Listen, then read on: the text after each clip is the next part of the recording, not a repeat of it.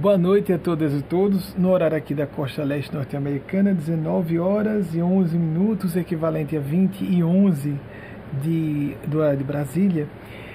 É, vocês tiveram ideia do que estava sendo é, apresentado ali? O aspecto de minha pessoa foi só a canalização da mensagem. Mas o que que Eugênia Spaz e esses seres do plano sublime, como nós queremos denominar, desse domínio supra-humano de consciência que representam a espiritualidade, que representam Deus, o que são capazes de fazer. Eu não tinha a menor ideia do que estava acontecendo com Lu. Nós não estávamos ainda em, é, plenamente imersos na era da internet. Eu não estava em contato com ela. Quando eu estava conversando com Eugênia Spazia, num certo dia ela disse: procure Luciane Dias, que eu tenho essa mensagem passar para ela. Ela não deu o número, o espírito. Procure Luciane Dias, verifique qual o número dela, que essa mensagem é para ser passada. O pedido que ela fez ontem sobre vir morar em Aracaju, que isso vai ser atendido quanto antes. Mas foi exatamente o assunto da prece dela. Pronto. Essa foi a minha parte, canalizar. Mas o demais, essa orquestração de eventos que acontece na vida de qualquer pessoa que se sintonize com a faixa da bondade e da sabedoria. Nesse mundo em que nós estamos ficando cada vez mais crus, e cruas, né? no sentido de frios. Frios até no sentido de frias, assustados, assustadas, com cinismo pervagando em torno de nós, com a, a crueldade das pessoas, com o calculismo quase maquiavélico de muita gente, principalmente quem está no poder e em, em destaque em qualquer área. Existem esses seres. Chame de anjos, Espíritos Santos de Deus, o próprio Espírito Santo de Deus, Espíritos superiores, se você for kardecista, não importa o nome, almas santas para os católicos e as católicas, não importa, esses seres existem. Hoje eu fui, fui sofrendo durante a semana uma série de sinais curiosos por parte desses seres a quem eu sirvo com muita honra e satisfação, com todas as minhas limitações humanas, isso falo com bastante franqueza, porque sei que são seres supra-humanos. Não estamos na era de santos e santas encarnados, encarnadas. Eu tenho uma convicção segura, uma convicção bem estabelecida sobre isso. Não fiquemos procurando pessoas santas. Elas não existem aqui na Terra.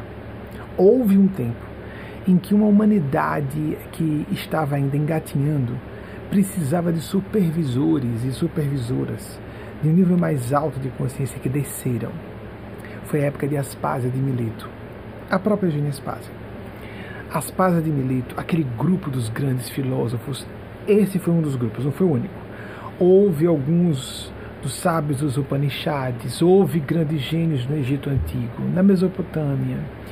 Esses seres desceram ajudaram a humanidade engatinhando. E quando começamos a andar com as próprias pernas, saíram de cena. Nós estamos com adolescentes espirituais. Algumas pessoas funcionam como monitores e monitoras, mas seres de luz, paremos de procurar isso. Essa fantasia, essa pessoa é um mito, né? Ah, meu Deus do céu. Se for para procurar mito, vamos melhorar o nosso nível de percepção e de avaliação do que seja um mito, né? Ah Lembre-se que um dos significados de mito é mentira. O significado mais vernacular da palavra é que é mentira. Mas mito no sentido profundo, de uma pessoa encarnar um arquétipo coletivo, isso é um mito. Não há pessoas que representem isso. Nós somos seres humanos, falíveis, vulneráveis, com qualidades, que temos que investir nessas qualidades, mas falíveis eu vim com algumas preocupações que foram se desenvolvendo durante a semana em relação ao Brasil e ao povo brasileiro. E quando eu fui nessa, nessa, nessa madrugada, não, nessa manhã, e adentrando meu horário de sono, foi tudo alterado e concluído no que diz respeito ao que eu falaria.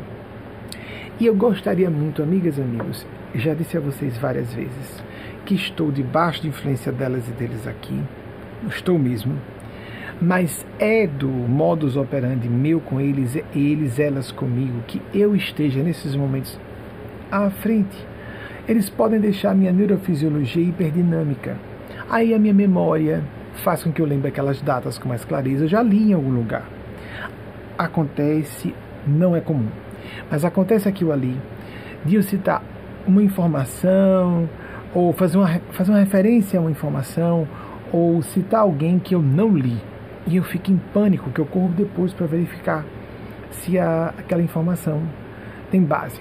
Eles não fazem com frequência, porque eu fico consciente o tempo todo, fico supraconsciente, eu não perco a consciência, eu fico supraconsciente. É a forma de meu trabalho paranormal, se você quiser chamar, mediúnico, não interessa. A nomenclatura muda. A realidade fenomênica é que é universal. Falava com uma de vocês hoje sobre isso.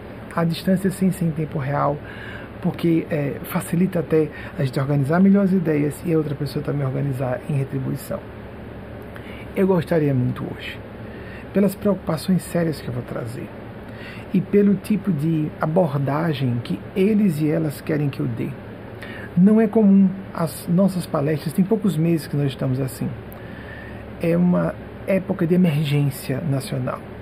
O Brasil corre gravíssimo perigo e poucas pessoas estão se atinando para as proporções desse perigo. Algumas estão tendo um vislumbre por um aspecto, outras têm lampejos por outro, mas a visão multifocal, que dê uma, um parâmetro de amplitude mais significativa, não estou vendo, lamentavelmente, mesmo entre pessoas muito inteligentes, instru inteligentes, instruídas em postos importantes da República, lamentavelmente. E percebo isso porque, apesar de muito acertadas e muitas falas, na hora de uma conclusão final, derrapam. E isso está assustador. E eu gostaria de, apesar de nesse sistema, de eles quererem elas que eu fique mais à frente, embora conectado a elas e eles esperem, não, isso não, para cá, para lá. Eu queria que eles falassem diretamente, pela gravidade do assunto. Hoje foi maravilhoso que primeiro fosse Luciane Dias que começasse. Já estava programado para começar com ela. Então chama a atenção para essa orquestração da espiritualidade. Eu fui só médium. Sim, médium, médium, sou médium. O quê? Sim, Eugênia sabia, porque aconteceu assim, como ele soube? É, eu não sabia. Há pessoas com aquele potencial telepático. Minha telepatia é ruim. Funciona aquilo ali. Mas não é boa.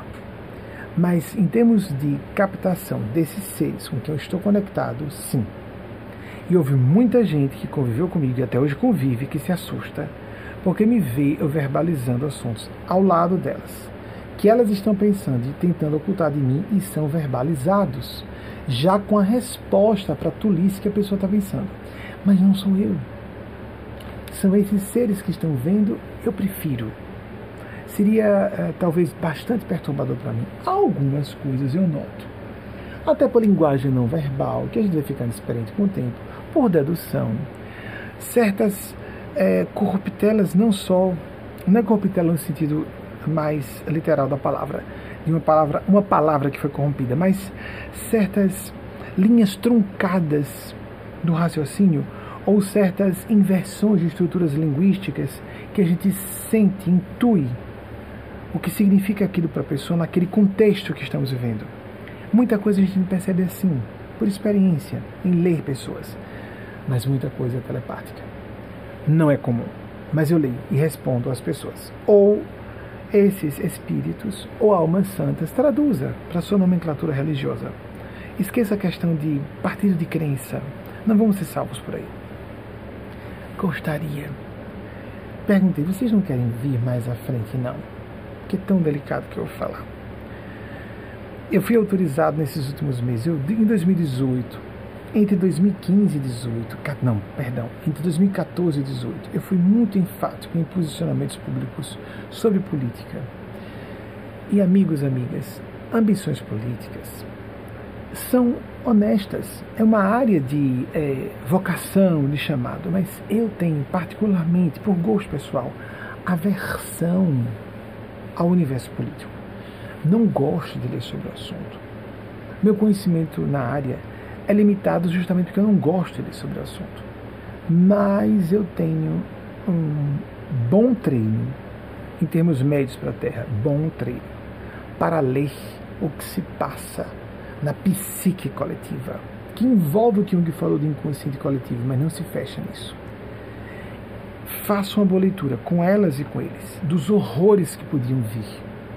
E por isso, em 2014, comecei, entre 2014 e 2018, me pronunciei várias vezes no assunto de política, sem querer, sem gostar do assunto.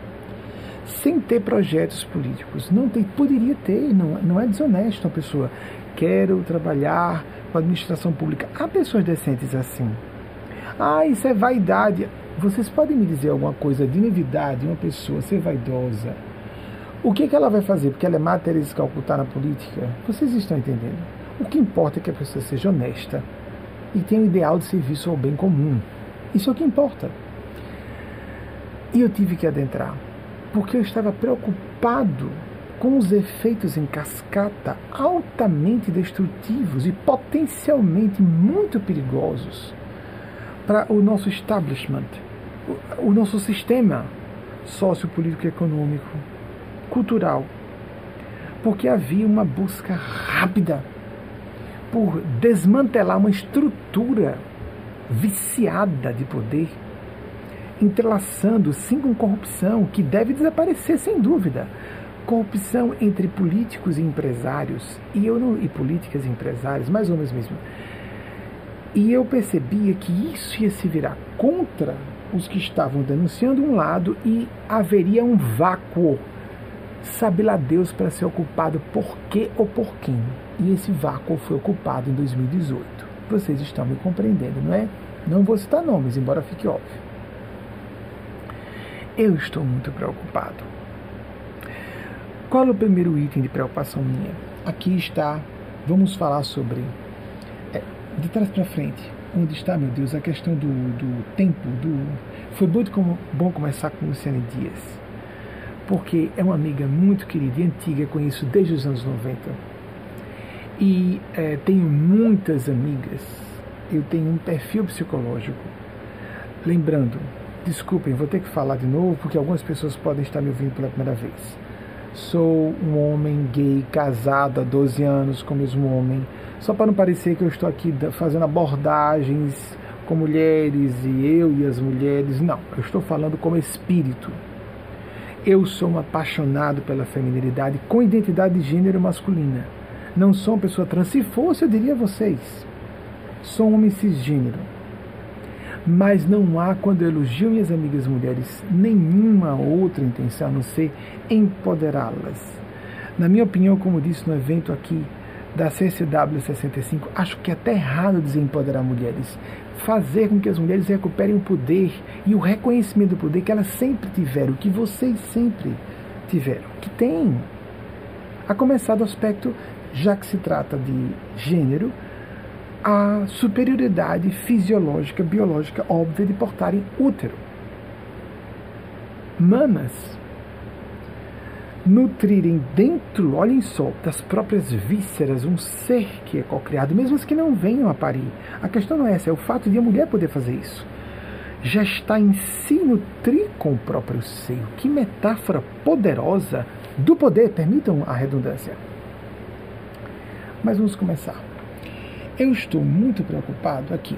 Nós temos duas distonias temporais gravemente potencialmente letais para o nosso Estado democrático, o Estado democrático de direito, nosso Estado uh, de mínima harmonia social.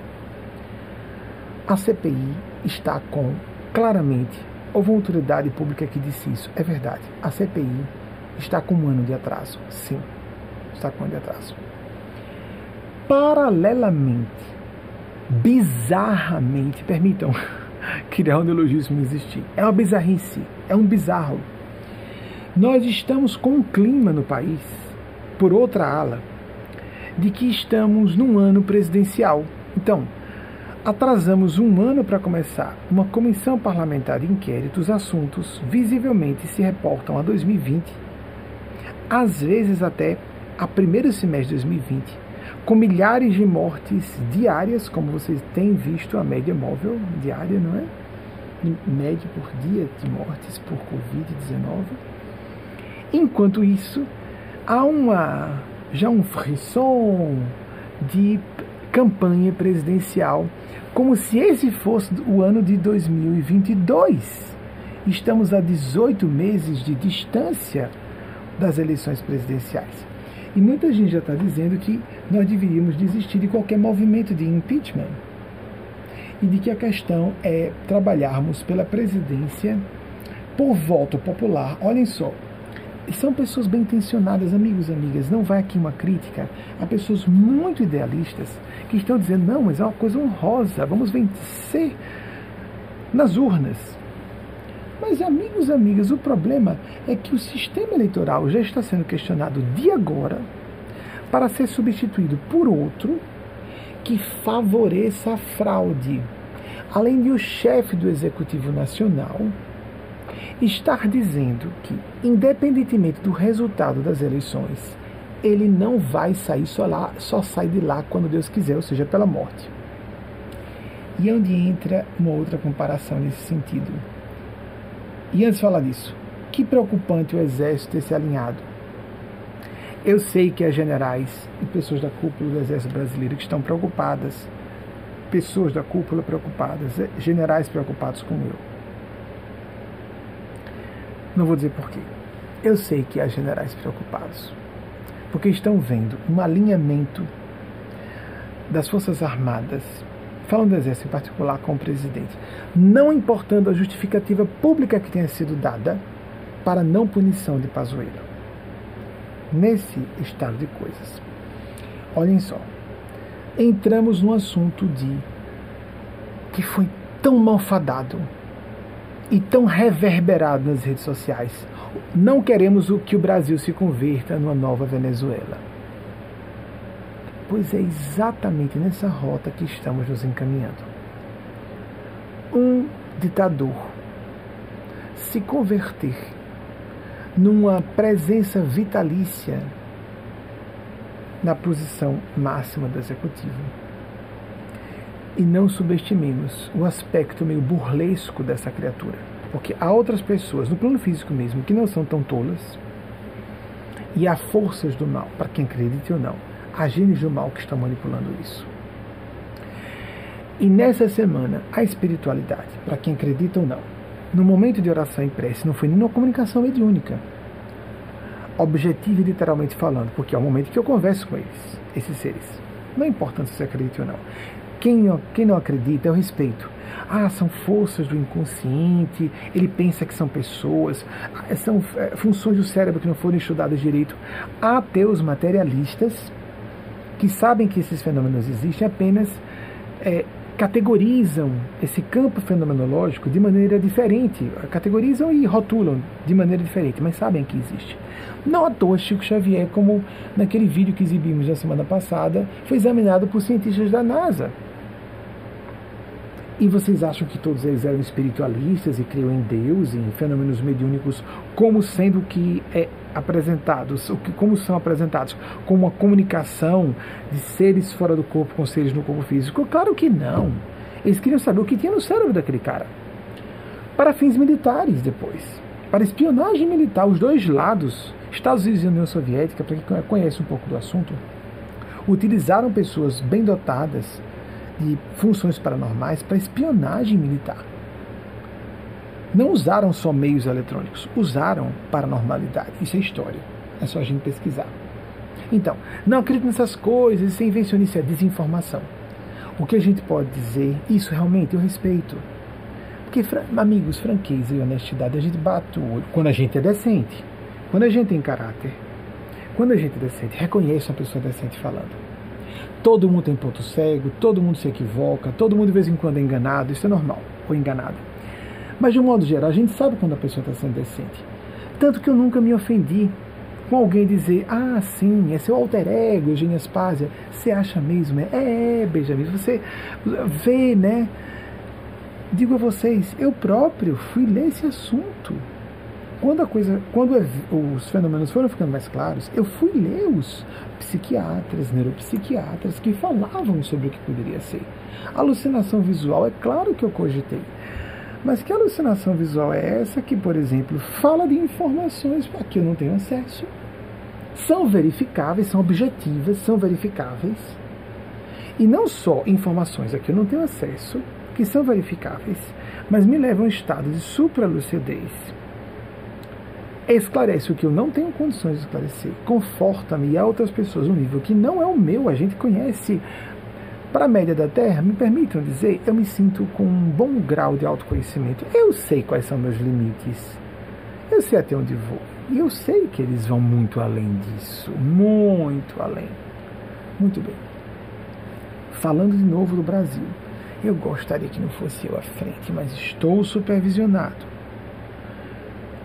Estou supervisionado mesmo.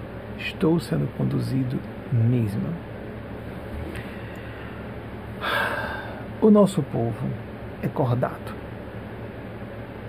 O nosso povo tem, é, é essa, é por isso que eu resolvi, pela seriedade do assunto. Eu vou anotar, me ajudem a anotar para não me perder, porque eu tenho os tópicos, como eu tenho que estar à frente, então a parte minha com tópicos e a parte deles no desenvolvimento dos raciocínios. Não preparei o que ia falar, a não ser esses tópicos. Eu tenho que tocar nesses assuntos. E vou abrir perguntas, que é o nosso sistema habitual. Só alguns meses que eu estou com essa história de trazer alguma coisa antes. Não é o meu nosso perfil de sempre, nunca foi. Embora possa se fazer assim, apenas não é o nosso sistema de trabalho. O povo brasileiro tem essa. Existe isso, né? Ah, há décadas se fala isso. Brasileiro cordato, brasileiro cordato. Pacífico, sim. Aqui na Guerra da Secessão, na primeira metade dos anos 1860, um país que tinha apenas 30 milhões de habitantes se sangrou quando houve uma polêmica sobre a questão abolicionista. Um país que na época tinha 30 milhões, um milhão de homens, não mulheres e crianças, homens, morreram em campo de batalha ou porque foram vitimados pelos confrontos belicosos ou por enfermidades, que na época vocês imaginam, uma época pré-antibióticos, o horror que era nos hospitais de campanha. Muito bem. Um milhão. O brasileiro não tem esse perfil. De guerra civil? Não tem. Não tem. Isso eu posso falar com segurança. Brasileiro não tem perfil de se apresentar para uma guerra civil. Lamentável, ou felizmente, eu gosto de que o brasileiro seja pacífico. Só que é um problema. Nesse nosso perfil elitista, aquela história da elite podre que eu falei várias vezes que não gosta que pessoas recebam. Eu vou citar algumas vezes uma pessoa que nunca trouxe essa palestra como um exemplo emblemático disso.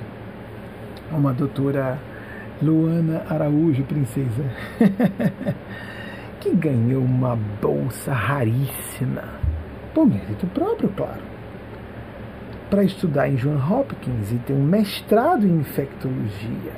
Olha que orgulho para o gênero feminino, para a classe médica.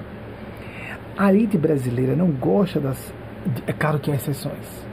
De que pessoas despontem por mérito pessoal, por disciplina de estudo. Ela não é só muito inteligente, ela é disciplinada. É uma pessoa que se informa, que se mantém atualizada.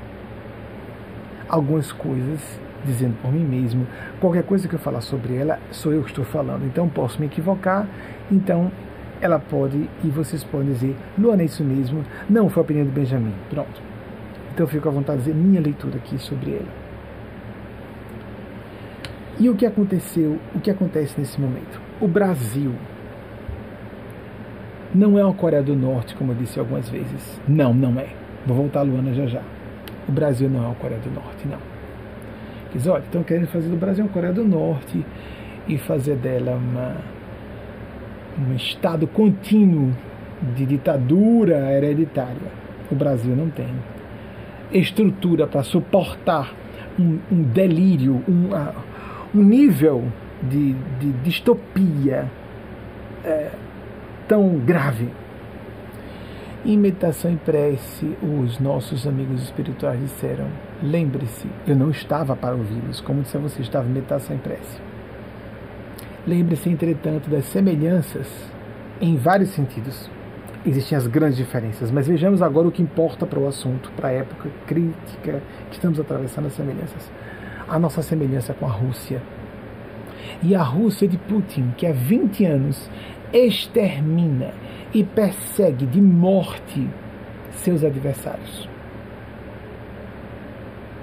Esse homem, como primeiro-ministro ou presidente, está há 20 anos no poder Curiosamente, no início da semana eu estava recebi essa orientação e saiu uma reportagem sobre isso recentemente, num grande canal bem respeitável, um veículo de imprensa bem importante.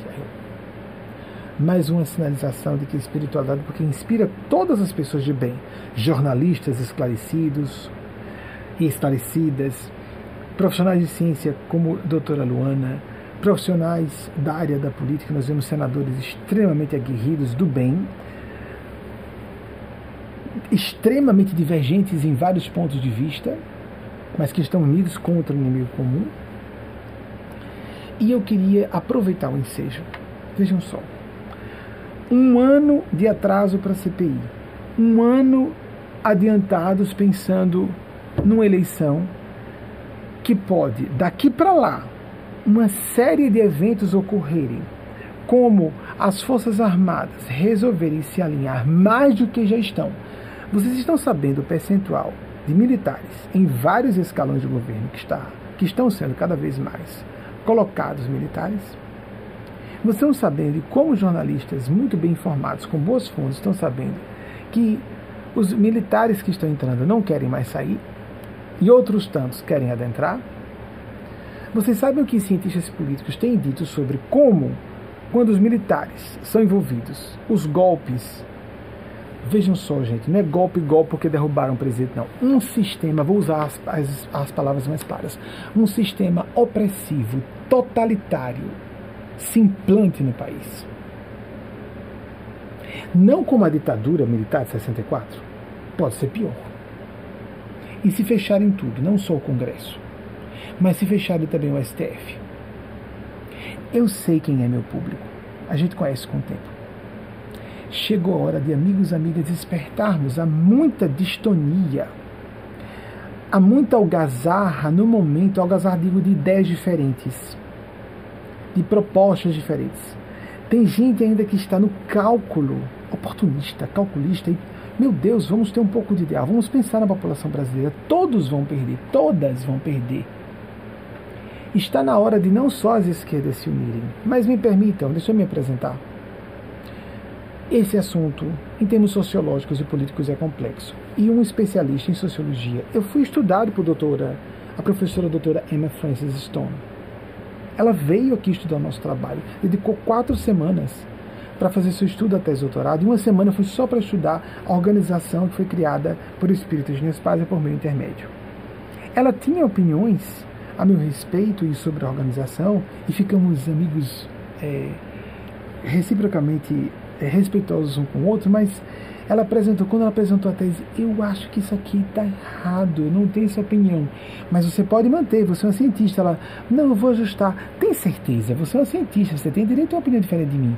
E ela alterou, por gentileza, ela é uma cientista. Um sociólogo, um cientista político, uma pessoa apenas mais enfronhada no, no métier dos assuntos sociopolíticos pode olhar para mim e dizer: esse cara é de esquerda. Não é? Progressista, defensor de minorias, não é isso? Eu acho tão chique, que glamour, que elegante ser de esquerda. Sinceramente. Mas deixa eu falar de todo o coração. Falei brincando aqui um certo domingo desses últimos. Eu tenho vergonha de dizer meu viés de alma, minha identidade. Eu sinto que questão de é, ideologia política, o viés político está no campo das identidades, é uma opinião pessoal. Lamentavelmente, eu tenho que dizer que, mas acho que é um grande serviço a causa do, da crise brasileira agora dizer isso. Eu me sinto de direita e sempre me senti de direita. E vou explicar por quê. Nossa, quanto assunto delicado. O Brasil está passando por uma crise séria. Meio milhão de pessoas morreram só até agora. Há números que são levantados por estudiosos que eles não podem aumentar esses números porque tem que ter base sólida para se apresentar publicamente com o selo das instituições científicas ou públicas que estão endossando aquilo ali. Ah, não teriam morrido 200 mil amigos se nós tivéssemos feito seguido as recomendações, por exemplo, da Itália, que chegou a ser epicentro no início de 2020, se nós tivéssemos seguido as recomendações, o que foi experimentado na Europa, não tanto quanto aconteceu aqui nos Estados Unidos durante 2020, mas na Europa, imediatamente fizéssemos uma, um lockdown, quarentena completa, com aquelas oscilações, abrir e fechar, distanciamento social e uma orientação federal é, orquestrada foi falado muito sobre isso.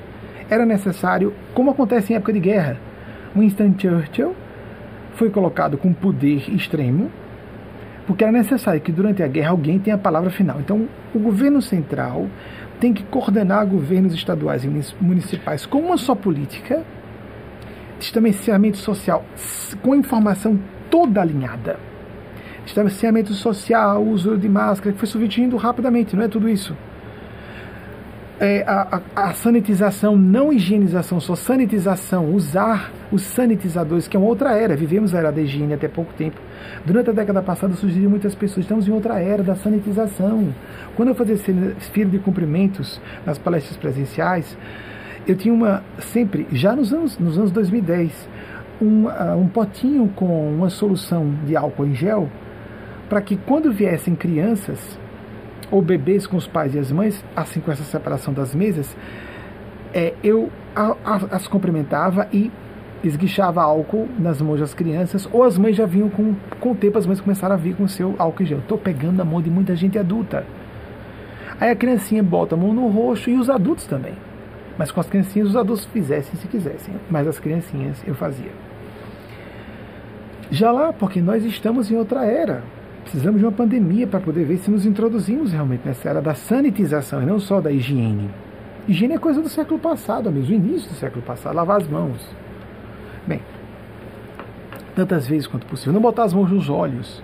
Gente, o crânio, o encéfalo, está logo. O, o, o, você se lembra como é o crânio? Tem buracos no lugar dos olhos. Atrás dos olhos está o encéfalo. Infeccionar os olhos é um perigo. Né? Tá, é tudo aqui muito próximo. Muito bem. O nosso corpo é tão frágil. Voltando ao que importa. O que eu quero dizer de direita? Que não importa quem seja de esquerda ou de direita, importa sermos do bem. Eu citei Cameron, o ex-ministro, o ex-primeiro-ministro inglês, que há algum, talvez 10, 8 anos, isso eu vou me atrapalhar, é fácil pesquisar na internet. Ele foi consultado sobre casamento igualitário e ele favorável. E o, o entrevistador, que eu acho que era um jornalista, uma jornalista mulher, não tenho certeza. Um jornalista, um repórter ou uma repórter, mas o senhor não é do Partido Conservador? A resposta dele, sim, por isso mesmo, eu sou a favor da família. Simples assim os argumentos, de acordo com o viés político ideológico, mudam. Mas se uma pessoa é do bem, para o bem, está a serviço do bem comum, não interessa o viés ideológico dessa pessoa, no, em termos de política partidária, que o Brasil não tem tradição nenhuma nessa área. Não tem, isso é o que os especialistas dizem. Como isso vai se apresentar como argumento dentro dos vieses, as, as linhas de argumentação se modificam, mas a conclusão é a mesma. Defender a liberdade, a humanidade.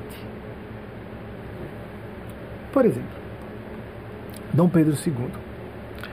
Dom Pedro II, para mim, era um homem de uma. Bem, não só para mim, para qualquer pessoa que lê um pouquinho história do Brasil, Dom Pedro II foi um dos maiores líderes, um dos maiores governantes, vamos colocar assim, governantes que o Brasil já teve.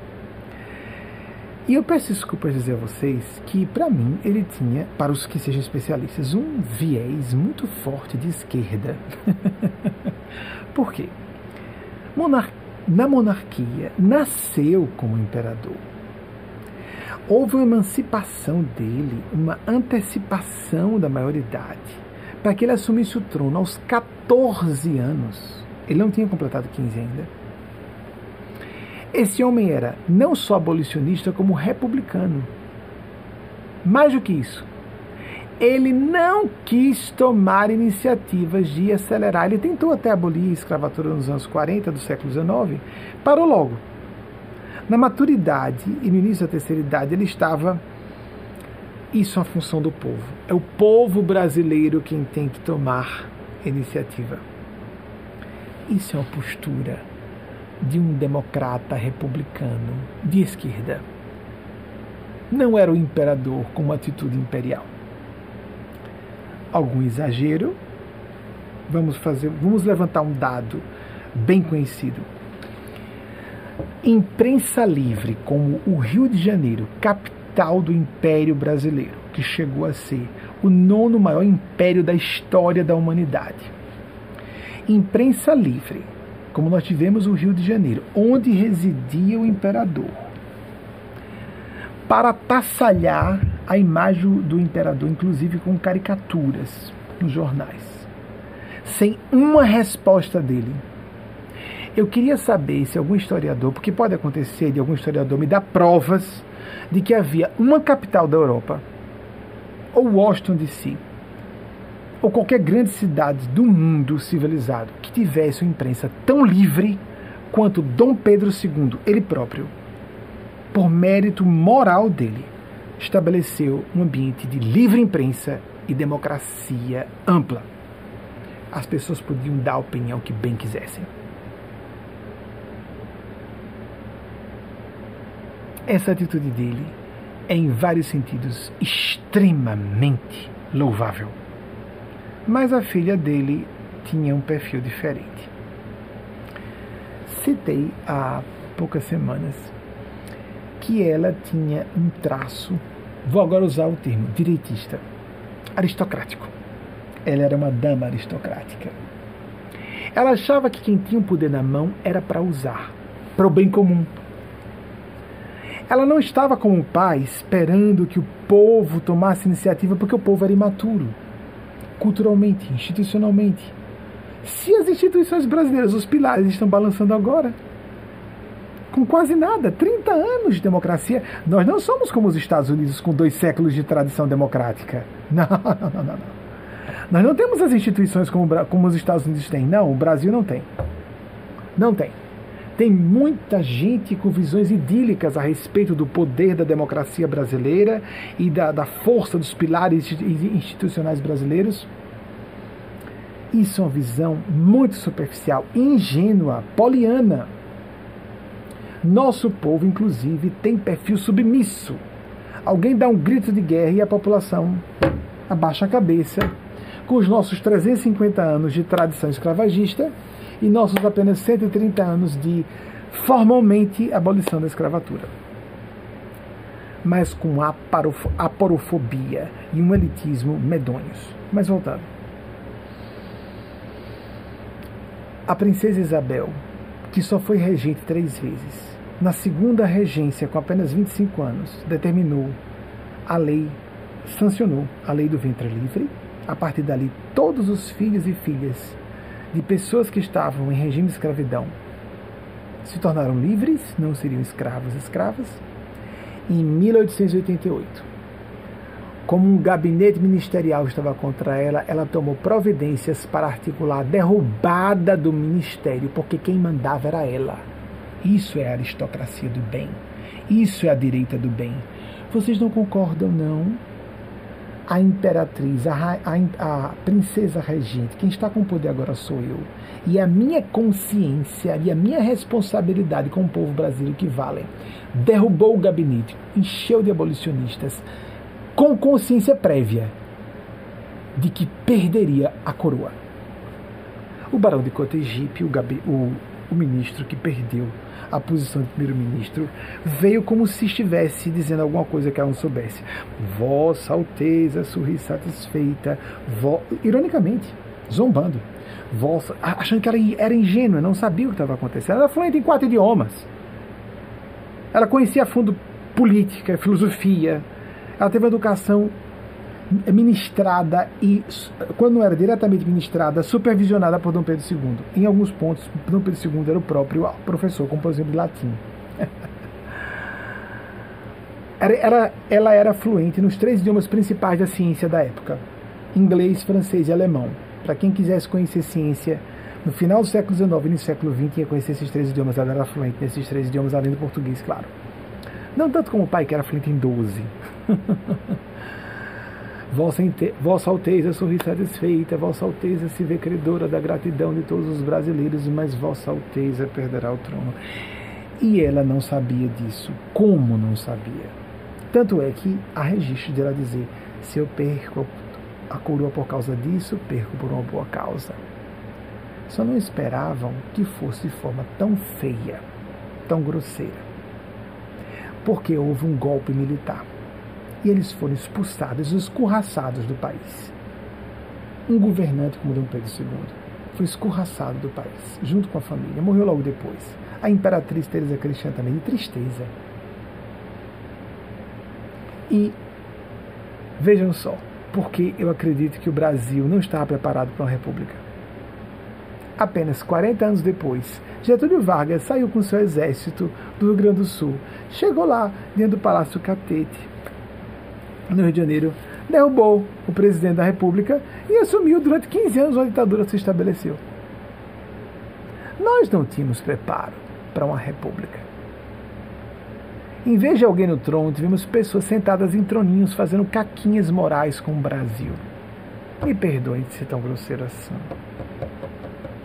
Mas é um momento de urgência nacional.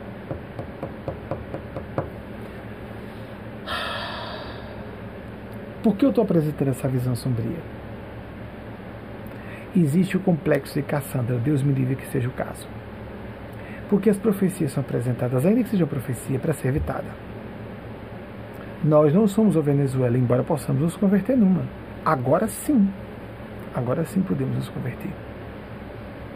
Mas se somos um país bem mais complexo, se somos, que a Venezuela, sem uma dúvida, Brasil, estou falando do Brasil, em muitos aspectos temos o porte inter, internacional, não bélico nuclear, da Rússia. Formamos o BRICS, né? E a Rússia está debaixo talante de um ditador desde 2000. Desde 99, na verdade, como primeiro-ministro. Há 21 anos. Está passando aí uma autorização para ficar no poder até 2030 e talvez até 2036 continuar sendo reeleito. Vai ficar quase quatro décadas no poder. Domenico De Masi grande sociólogo do trabalho, disse recentemente: Vocês lá me dizem, mas vocês estão na mão de um ditador. Minha fala sobre isso. é uma ditadura. Minha fala sobre isso. Quando a gente qualifica alguma coisa, ela tem graus. E esse ditador tem uma qualificação especial. Embora pareça portar alguns distúrbios, como muitas pessoas estão falando, ele tem um coeficiente de tirania que deixou claro agora na pandemia, que está no capítulo da, do genocídio. Depois, tendo um ditador na presidência, quanto está já se estabelecendo a ditadura no país? Quantos sinais nós já apresentamos hoje no país? Com ataque a jornalistas, à imprensa livre. Com o Conselho Federal de Medicina fazendo isso sem entrar em detalhes. Com o exército fazendo isso porque tem interesse. Não todos, claro. Com a CBF fazendo isso. O que é isso? Motociata com Cristo. Lavem a boca para falar de nosso Senhor Jesus. Estão ouvindo? Quem fala isso não acredita em Jesus ou não conhece Jesus. Lavem a boca para falar de nosso Mestre Senhor Jesus. Estão ouvindo bem? Porque eu sei quem eu represento. E essas criaturas não fazem a menor ideia do, daquilo com que estão lidando. Porque, como disse Jesus, haveria falsos cristos e falsos profetas. Usar a palavra, o nome de Jesus, não significa que a pessoa esteja representando o nosso Senhor Jesus. Lave sua boca todos que estão usando o nome de Cristo para perseguir minorias, leiam os evangelhos. Para perseguir mulheres, leiam os evangelhos. Para perseguirem, perseguirem minorias, párias sociais, leiam os quatro evangelhos clássicos, que, segundo estudiosos de religião comparada, são os mais confiáveis porque são os mais próximos dos eventos narrados. Leiam os evangelhos. Há pessoas que usam a religião como meio mais fácil, um atalho para a fortuna e depois como uma plataforma para o poder público. Isso é uma obviedade ululante.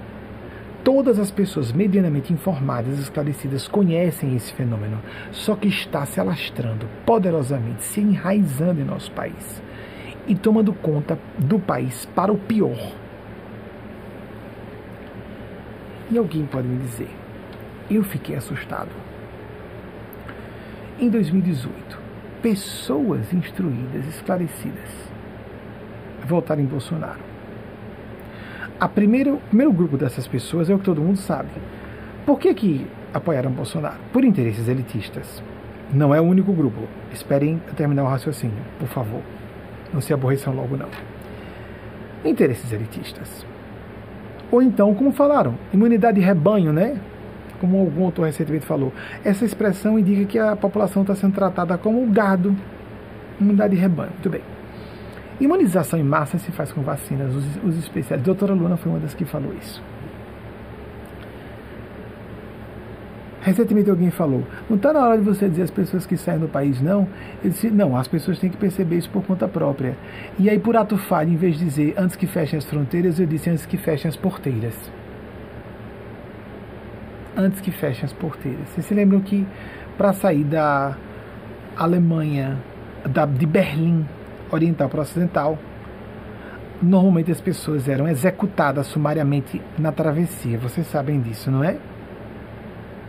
Isso pode acontecer no Brasil. A probabilidade, a probabilidade qual é? Desconheço. Mas isso é falado com autorização celeste para que se evite. Porque nós somos brasileiros. Deixa disso, que bobagem, isso não vai acontecer. O que, que, é isso? Somos da, da turma do deixe disso. Como se nós quiséssemos renunciar à lógica, ao bom senso, ao pensar correto. A sermos realistas, botar os pés no chão. Ah, mas só se Deus permitisse. Deus permite e Deus autoriza que haja infernos. Deus autorizou que houvesse Adolf Hitler, Stalin, Mao Tse Tung. Cada um responsável por 50 milhões de mortes, Patrício 6 milhões, Hitler 20 é, milhões aproximadamente, Stalin de 70 a 100 milhões, Mao Tse Tung. Por sinal, de governos oficialmente materialistas ateus. Porque tem pessoas agora dizendo também que o problema é a religião. Não, o problema são os fanáticos. Os fanáticos na política, os fanáticos na religião, os fanáticos até nos meios acadêmicos. Menos, porque as academias levam um pensamento mais autocrítico e crítico. Então as pessoas têm menor tendência ao dogmatismo, graças a Deus. A ciência é necessária muito para isso tem que haver, como um de vocês comentou hoje comigo, complementação, visão científica e espiritual, onde há conflito entre as duas coisas, para pessoas de pensamento rasteiro. Só. Para pessoas com inteligência aguda e conhecimento profundo, bem lastreado, não há contradição. Não pode haver contradição. Nem para boa espiritualidade, nem para boa ciência. Como pessoas decentes votaram no atual presidente, por conta de vieses políticos muito contrários ao PT, a Lula, etc. Eu não sou de partido de esquerda, não sou filiado, não tenho vínculo, não tenho, não recebi nenhum benefício, nenhuma proposta, zero amigos amigas. E a essa altura do campeonato, com 50 anos, se eu tivesse qualquer pretensão na área política, há muito tempo eu teria demonstrado. Não é. Eu vim a público defender o país, a nação, os interesses do povo, independentemente de eu estar formalmente estabelecido em administração pública, que não é o meu chamado. Nós sabemos quando a vocação é de Deus. Por que eu sou de direita? Por que a gente não tem concurso público para a pessoa depois se candidatar a um cargo público? Você iria Aí não, não, todo mundo tem direito de governar. De governar? De ser um legislador ou legisladora. Vamos imaginar o candidato, o, a candidatos ou candidatas a, aos diversos níveis de legislação, no nível municipal, as câmaras de vereadores, nos níveis, no nível estadual, as assembleias legislativas, no nível federal, a Câmara de Deputados, o Senado. Você iria, você faria, você se submeteria a uma cirurgia por uma pessoa que não se preparou, não cursou a faculdade de medicina, não se especializou, nem mesmo em cirurgia geral, muito menos na especialidade cirúrgica que é demandada para o problema. Aquele problema que está tão grave no seu corpo que precisa de uma cirurgia, porque começa-se com a terapia medicamentosa para depois chegar à cirurgia. Quando é possível, às vezes com fisioterapia, outros caminhos. A medicina preventiva, lá vai, lá vai você seria operado, você ia para uma mesa de cirurgia com um médico que, ai, é uma pessoa tão boa, só trabalha como cirurgião, como cirurgiã nas horas vagas. Você iria? Como é que nós colocamos nosso país na mão de governantes? Não, mas é porque tem equipe técnica preparada. Como é que nós colocamos os nosso, o nosso país em todos os níveis, do municipal ao federal, nas mãos de pessoas despreparadas para a função, com o conhecimento de ciência política que eles têm, de sociologia, de economia. Ah, mas basta ter técnicos. E como essa pessoa vai entender o que os técnicos estão falando? Como é que ela vai deliberar depois de ouvir todos os lados? Amigos, amigas, um dia teremos concurso público para a pessoa depois se candidatar é necessário haver o voto popular. Winston Churchill, que foi um monarquista radical, trouxe aquela máxima famosa, já citei várias vezes, mas vale a pena lembrar aqui. A democracia é o pior sistema de governo. Olha, imagine, a, a maioria votar. A maioria geralmente está enganada. A democracia é o pior sistema de governo, excetuando-se todos os anteriores. Mas o Brasil não tem estrutura para ser como a Inglaterra, uma monarquia democrática. De jeito nenhum. Nós precisamos de república. Vocês pensam que eu sou monarquista hoje? De jeito nenhum. Nós mal aguentamos uma presidência, ser presidencialistas. Queremos transformar o presidente não só num rei, mas num mito. Isso é reverberado. As pessoas nem têm vergonha de dizer isso é uma deidade. Quem? Ninguém é deidade, começa por aí. Ninguém deve ser idolatrado. Começa por aí, isso é um, isso é um distúrbio. Um distúrbio cognitivo. Um surto histérico. E quando há surtos histéricos coletivos, o perigo está à mostra. Nós tivemos esse surto na Alemanha nazista dos anos 1930, com a população culta. Não adianta dizer que é só desinformação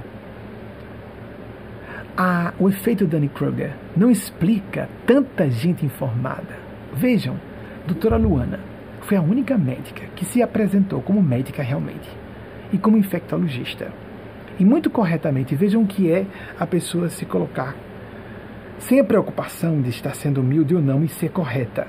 Ela estava num momento muito sério, tinha que se apresentar como cientista, e alguém disse: é pós-graduada? Não, com licença, perdão, parece a mesma coisa, mas não é. Mestrado, mestrado em infectologia. Porque ela estava falando como alguém que conhecia a fundo infectologia, então aquele título como mestra pela John Hopkins daqui dos Estados Unidos, uma das mais respeitadas, se não for a, a, das, a mais, mas bem, das mais respeitadas escolas, como se chama, né, normalmente em inglês, de medicina do mundo, ela não, ela estaria sendo desautorizada pela pessoa que disse que era pós porque lato senso poderia dizer tem pós-graduação, lato estrito senso, mas ela foi didática popular, mestrado, mestrado, não é pós-graduação, não foi um cursinho de final de ano, é mestrado, mestrado, não foi um cursinho de verão, é um mestrado.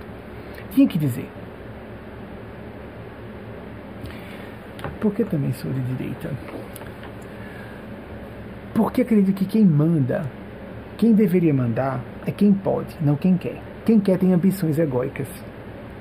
Existe a pessoa vocacionada para o poder, que quer servir o bem comum, mas normalmente, de fato, os decentes, os honestos, estão no poder por ambição pessoal, vaidade, entrar na história. Qual o problema? Deixa esse pessoal ser vaidoso. Que, que crítica boba. Ah, essa pessoa é muito vaidosa, é muito orgulhosa, quer ser muito importante. O que, que a pessoa vai fazer na política se não tiver muita vaidade, muito orgulho e vontade de ser importante? Vamos ser mais profundos e profundas? Peraí, a gente tem que saber se a pessoa é decente e se tem o ideal de prestar um grande serviço lá em cima. Isso é o que importa. Como é que funciona o plano sublime? Isso Kardec falou lá atrás, os guias espirituais, embora não sejamos kardecistas, mas essa revelação mediúnica é autêntica. Ele era um cientista do trabalho mediúnico, ele não criou uma religião, ele disse isso claramente. Embora seja necessário o meio kardecista, precisamos preservar. O meio kardecista é necessário, a Igreja Católica é necessária, por isso que eu pedi a atualização. E peçam, exijam das suas igrejas atualização, senão elas vão morrendo. E aí a multidão é drenada como gado para aqueles que estão explorando a multidão de boa fé. No plano sublime, manda quem pode, não quem quer. E quem pode não é quem pode intelectualmente, é quem pode moralmente. E se a pessoa discordar, só a discordância faz a pessoa cair de nível. Vamos ver uma coisa mais prática que não precisa de crença? Aqui embaixo. Deus e as leis da natureza. Imaginem, vocês, um referendo popular, que é a linguagem é, jurídica brasileira, ou um plebiscito. Vamos agora fazer um plebiscito para verificar se a população concorda que a lei de gravidade, a partir do dia 1 de janeiro de 2022, continue valendo ou não. Vocês concordam ou não concordam que a lei de gravidade funcione? O que, que vocês acham? É grosseira a comparação? Pronto, então vamos para uma coisa mais direta. Vocês recebem um belo dia um documento chegando em casa por e-mail. Não se usa mais correspondência, né? Uma, uma correspondência eletrônica. Uma carta chega para você.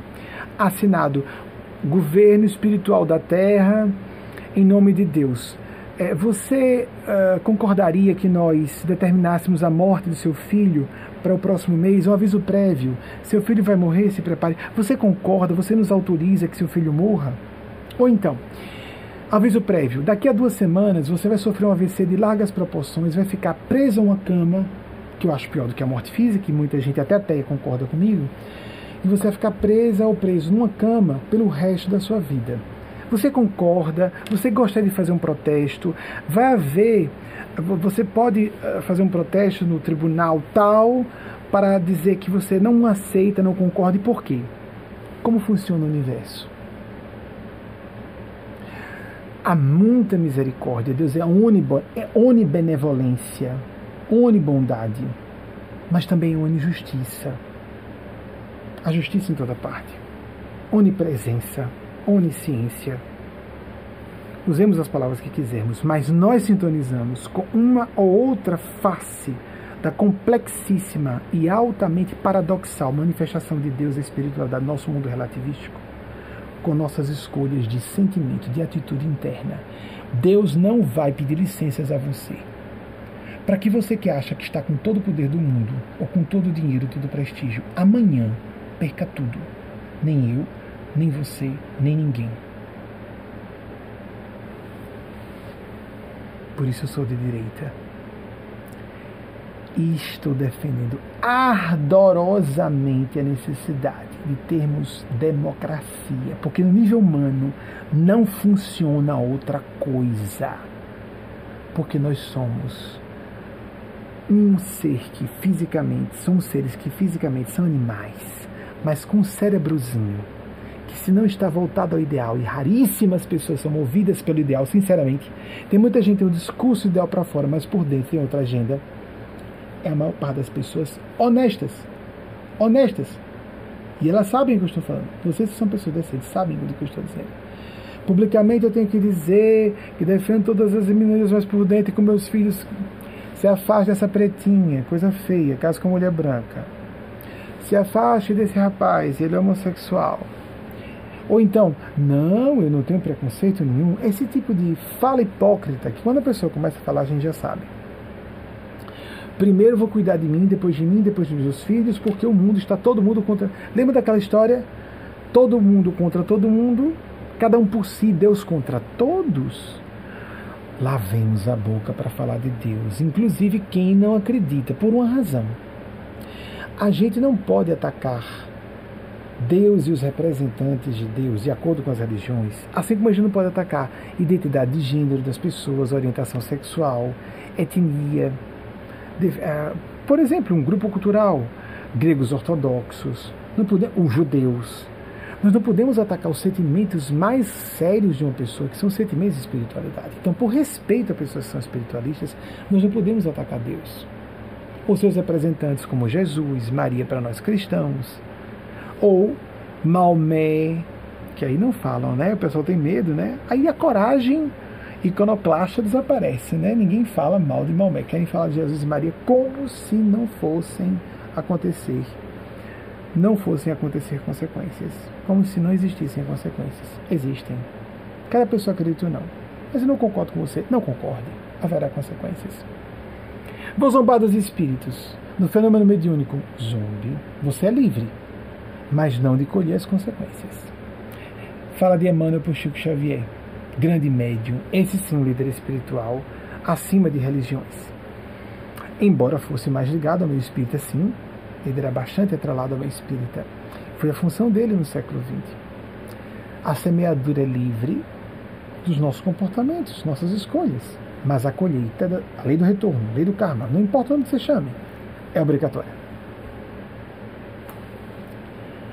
Então, o que quero dizer nesse momento? Eu gostaria, por exemplo, quanto com um tema desse, né? O que eu posso falar? Democracia refinada e pura, o mais livre do mundo no século XIX, o, o Brasil, isso eu falei. Deixa eu deixar uma, dar uma olhadinha na minha parte que eu estou à frente a evidência da instauração de que nós não tínhamos a maturidade para ser uma república em 1889 e que houve uma ditadura estabelecida logo depois, poderíamos ter proclamado a república logo depois do terceiro reinado, com a, a imperatriz Isabel, que nunca chegou a ser imperatriz. Uma mulher lúcida, que usava a aristocracia da forma correta, o poder aristocrático de forma correta pelo bem da população. Bem, uma das razões mais sérias para haver a proclamação da república, vocês sabem, não é? Que era uma mulher que assumiu o poder. Muito bem. Tivemos depois o impeachment de uma presidenta. Amigos e amigas, só se esse elemento, essa variável fosse retirada. Se em vez de Dilma Rousseff, com a mesma personalidade, com o mesmo caráter, com todas as escolhas políticas, com todo o lulismo, com todo o petismo, o que fosse, se fosse um homem nós viríamos o festival de vulgaridades e obscenidades que aconteceram nos ataques a ela. A misoginia é uma coisa abominável. Abominável. Naquela mesma época, em alguns dos últimos anos, surgiu um escândalo na imprensa. Uma moça havia sido estuprada e foi dito assim por 30 homens. Eu tenho identidade de gênero masculina então eu fui a público, em defesa da moça, mas também dos homens, e disse: Olhem só, só tem um erro nessa notícia. Não se pode qualificar, não se podem qualificar esses homens como homens. Podemos chamar de monstros, psicopatas, gays enrustidos perversos, porque há gays enrustidos que não são perversos. Qualquer coisa, menos de homens. Demônios, bruxos, mas homem o homem, por sua natureza mais profunda, é um protetor, é um zelador, um pai. Uma mulher é uma mãe, é uma integradora, etc. O que eu acho que acontece em relação a esse assunto? Derrubamos, o Brasil entrou numa ditadura militar em 1889, foi um golpe militar que foi tomando aspectos civis logo depois, mas foi um golpe militar inicialmente. Nós tivemos um golpe militar Getúlio Vargas chegando com seu exército em, vamos chamar esse golpe militar para simplificar, em 1930, só saiu do poder em 45, voltou por voto popular em 1950, governou por mais quatro anos, terminou com seu suicídio, isso é bem sabido história. Só dez anos depois, golpe militar de novo, nós temos uma democracia ultra frágil. E o que eu gostaria de dizer às amigas e os amigos, amigos, amigas, há muito tempo, nos ambientes mais doutos, instruídos, esclarecidos, se sabe, pela visão ecossistemática, ambientalista, pela visão de física de subpartículas, pela visão sociológica, psicológica, a salvação do mundo está nas mãos da feminilidade e vamos corporificar isso das nossas irmãs do gênero feminino, nas mãos das mulheres. Se nós tivéssemos mais mulheres no Senado, se nós tivéssemos mais mulheres na Câmara dos Deputados, se nós tivéssemos mais mulheres chegando à presidência, mais mulheres no STF, mais mulheres nos, nas câmaras de vereadores, em postos de poder, como seria o país? O que, que vocês acham? Quando eu comecei a defender essa tese nos anos 1990, eu falei várias vezes isso. O que seria do mundo com o mesmo percentual que há de homens no poder se fosse o contrário, de mulheres e homens? Minha opinião muito, muito bem lastreada em anos de observação. As mulheres, na atual conjuntura evolutiva da Terra, são moralmente muito superiores aos homens. Haveria menos corrupção, menos canalice, menos locupletação, menos cinismo, menos psicopatia. Vocês já estudaram alguma coisa sobre criminosos, criminologia? Nós temos aqui professora, doutora Daniela Costa, que não só é especialista na área de direito criminal, direito penal, mas ela é responsável pela única cátedra no país de, de direito restaurativo, de, perdão, de justiça restaura, restaura, restaurativa. Uma mulher branca, bonita, não bonita, não, linda, inteligentíssima, articuladíssima, que defende homens negros pobres. Porque parece que no Brasil, se a gente fizesse somatório, homem, jovem, negro, pobre, e olha que o assunto é misoginia, bandido. Pois bem, se tivéssemos mais mulheres assim, estimulando as mulheres, usando o exemplo do. Eu estou trazendo muito a doutora Luana, porque Luana, Lua, Eugênia disse. Eu tantas vezes aqui sou ardoroso na forma de me manifestar. Quando eu voltei nesse período a falar sobre assunto de política, eu estava com o microfone aqui, como vocês viram, com três pezinhos, eu bati na mesa. Foi antes da instalação da CPI, inclusive. E o microfone, não estou dizendo que eu provoquei, lógico, estou falando apenas da coincidência de eventos. E o microfone ficou pulando. Wagner providenciou esses booms aqui para poder eu bater na mesa, porque eu não estou nem tchum de parecer arrogante, de parecer o que for. Eu tenho que ser transparente. O trabalho de orientador espiritual é um trabalho antipolítico. E se uma pessoa for muito política como orientador espiritual, é uma fraude. Pessoas engomadinhas que querem passar de boazinhas e santas. E eu vi aquela coisa, quando eu ouço. Uma moça, por exemplo, nessa semana me disse: Ai, você me dá uma paz quando eu ouço você. É mesmo? Ou ela é muito madura, ou não me conhece bastante. Porque vai chegar um momento que vai me ver batendo na mesa e dizendo coisas bem controversas e vai se aborrecer. O trabalho do orientador espiritual é de ser antipolítico. É a representação da fala da verdade que nós temos que canalizar com todas as nossas limitações humanas. Como alguém, como ser humano, pode representar a voz da verdade? Pois é, alguém tem que assumir essa função. Mas não podemos ficar preocupados. Mas se eu falar assim, as pessoas não vão me achar muito humilde. Aí começam as máscaras, as dissimulações, as hipocrisias. E as pessoas não são tolas e percebem isso. Então gostaria de falar. Quem me dera poder está hoje em lágrimas como eu gostaria. Mas eu não consigo porque é revoltante demais. Essa misoginia que nos levou ao que estamos vivendo hoje porque talvez não houvesse, não, não tivesse acontecido impeachment. Houve impeachment no início dos anos 90 no Brasil, mas o cara estava completamente comprovado, estava tudo completamente comprovado por documentos como havia corrupção. Com relação à presidenta que foi deposta por voto popular, não havia sobre ela, ela, ela, a pessoa dela, como ela sofreu impeachment como presidenta, que chegou, com, pelo que eu me recordo, com 54 milhões de votos como ela foi deposta, sem ter sido descoberto nada sobre ela. Pedaladas fiscais. Que hipocrisia é essa? A corrupção de agora é muito pior. E se, assim, de se, de se multiplicar em casas decimais. É lógico que isso ia acontecer. Era lógico, eu não precisei de funções mediúnicas proféticas para isso. Porque foi uma mulher eu disse no episódio da moça que foi estuprada por 30 monstros que o problema da nossa civilização e que eu chamo, prefiro usar mitologia porque temas psicológicos complexos demais. A mitologia nos ajuda a entender.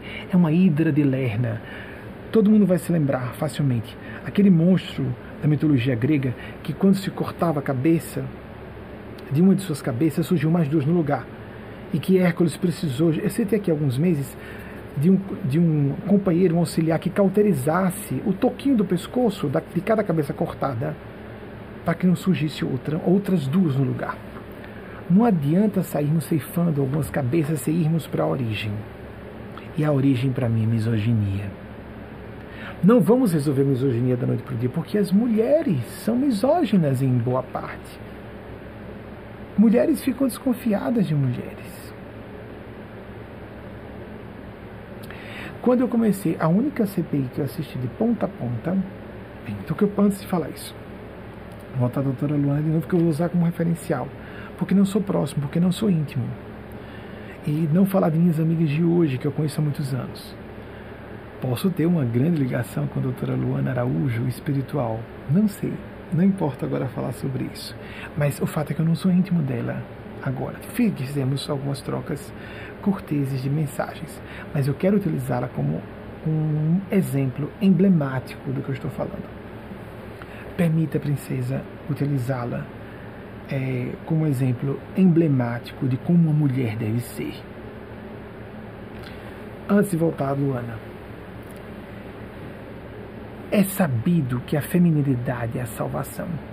Quando se fala do oceano de subjacência, consciência unificada, o vácuo quântico, fala-se de feminilidade. Então aparece uma mulher que não renuncia à sua sensualidade, que não renuncia à sua beleza. E por qual problema de ser bonita e sexy? E por que uma mulher bonita e sexy tem que arranjar marido? E fazer uma ah, bobagem para que você vai estudar e trabalhar? Não ser bonita e sexy, pode arranjar um marido para sustentar você. Eu sei que as mulheres se oriçam só em ouvir isso. É, tá certo, é para se oriçar. Mas algumas dizendo que não fazem isso. Então chegou a mulher com domínio de ciência. Alguém foi elogiar o português. Hum. Eu não conseguia ouvir, eu não conseguia ouvir uma sessão de CPI inteira. Eu ouvi toda, com alguns buracos, porque eu não aguentava ouvir alguns sujeitos falando alguma coisa contra ela. Eu tive que pular. Eu estava com uma forte empatia com o pai dela. E eu senti aquela coisa covarde, covarde. Porque sabe o que o bom machismo leva a gente a fazer? A por ser uma mulher, ter mais cuidado. Diferentemente do que aconteceu com relação ao Auto Alencar, que estava falando com uma médica e não com uma mulher. Ele foi mais duro ainda com homens. Não é isso. Covardes, covardes. Nem cavalheiros estão sendo. Então, acompanhe tudo porque eu vou ver essa moça até o fim. Português bonito? Não, gente, o pensar correto. Não sou português muito elegante, mas ela usou o modus operandi do idioma e da forma de se portar, e não estando no seio da política, agiu com muito mais habilidade política do que os próprios políticos presentes, contornando os, os, os assuntos, fala do que deveria respondendo como uma alma realmente nobre e responsável disse. Quando foi mostrado uma sequência de edições sobre a fala do presidente, ela silenciou. Emocionou-se honestamente, isso não foi encenação. Eu sou acostumado a ler pessoas. E disse: bateu no peito, está exposto. É só a pessoa ver o vídeo.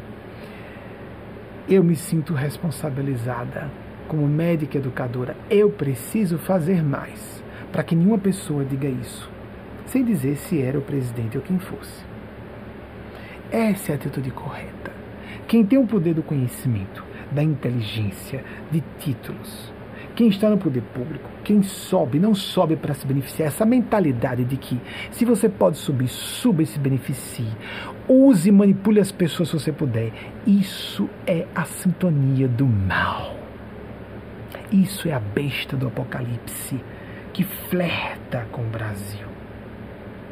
Ser de direita não é o que o pessoal está dizendo, vou subir ao poder, vou usar o exército e vou submeter a população ao talante dos meus caprichos.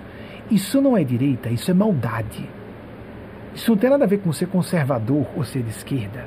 Isso é estupidez. Isso é perversidade. Isso é cinismo, isso é psicopatia, isso é atitude genocida. Porque se há meio milhão de mortes até agora, quantos milhões teremos à frente?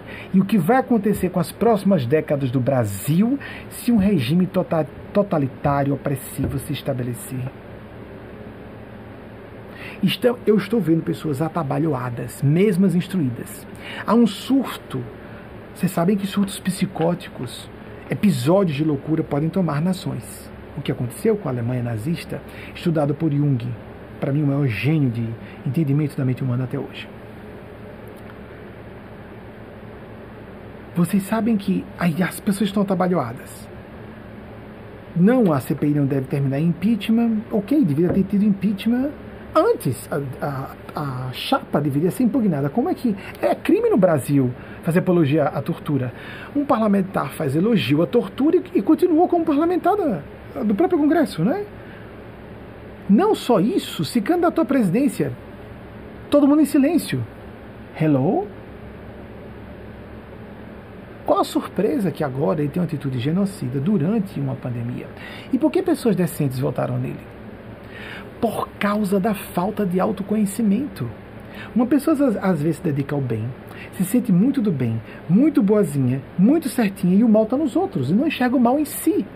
Como não enxerga o mal em si, começa a apontar fora e não percebe que é iludido ou iludida, e só vai perceber lá adiante uma coisa que estava óbvia desde o princípio. Tinha inteligência para ver, tinha instrução suficiente para ver, mas não viu.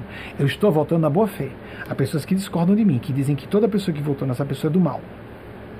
Eu dou o precedente da dúvida.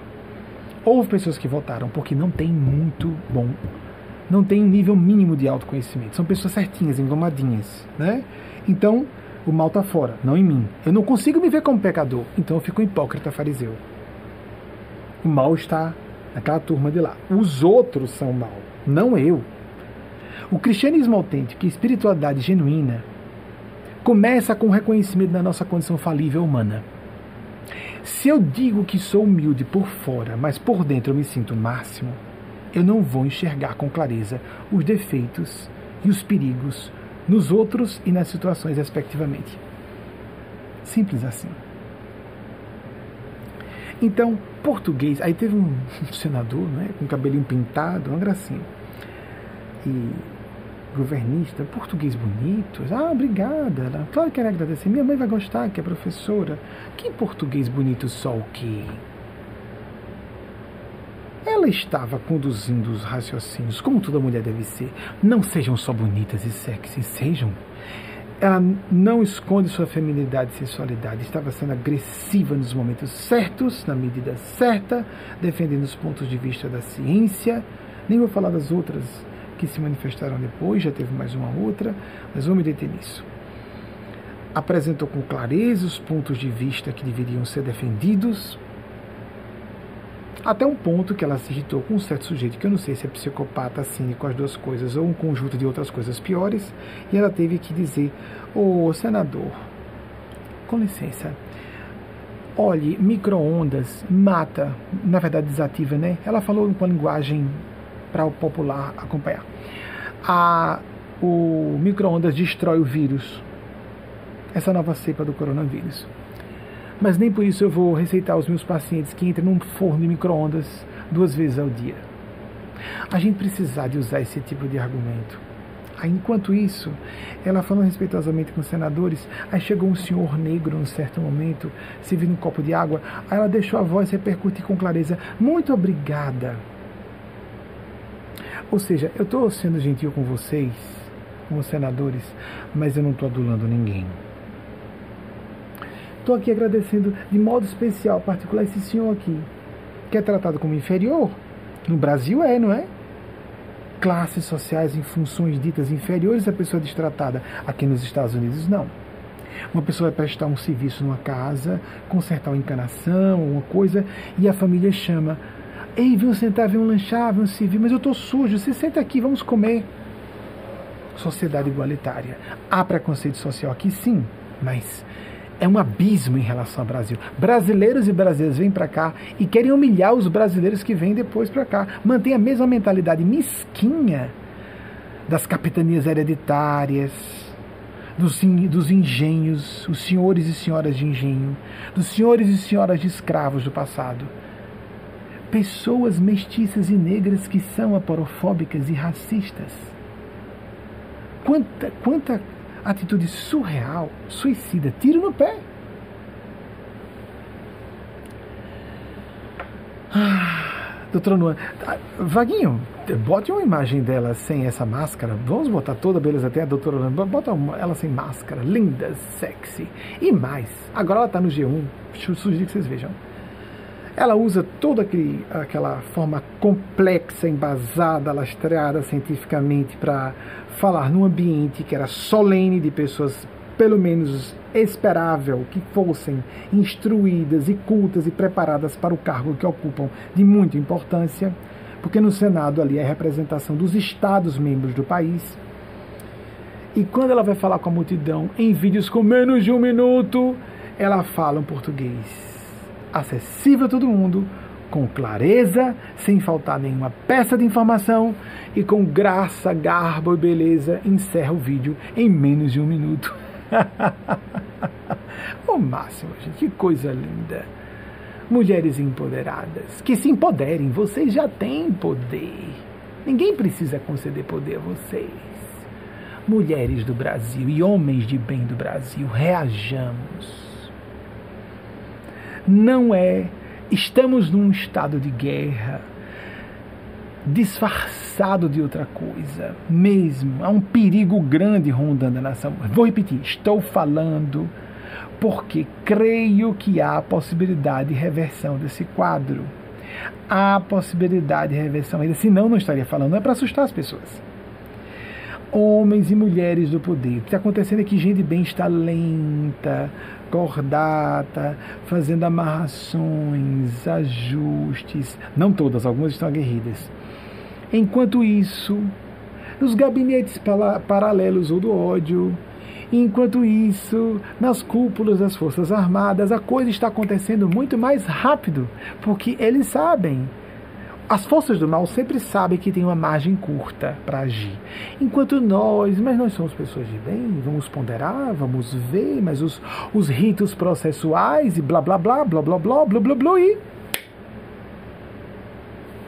Um regime pode aparecer em que essas próprias pessoas e seus filhos e filhas sejam perseguidos e perseguidas de morte. Exagero. Com fé em Deus não vai acontecer. Deus nos livre que isso aconteça, mas pode. A pandemia é só um prenúncio do que pode. Deus me livre que aconteça. É para isso que eu estou falando, para não acontecer. Já tem imagem dela mostrando o rosto? De Luana? Umazinha pesquisinha também, ótimo. Então, a ida de Lerna, o episódio dos 30 Homens, e então que eu vi em Luana como exemplo. Ai, meu Deus, um gênio num corpo de mulher. Arsenal completo. Arsenal completo. Não bastasse ser uma pessoa extremamente bem dotada de inteligência, uma pessoa visivelmente idealista, muito corajosa, É uma abominação que uma pessoa como ela precise de proteção policial.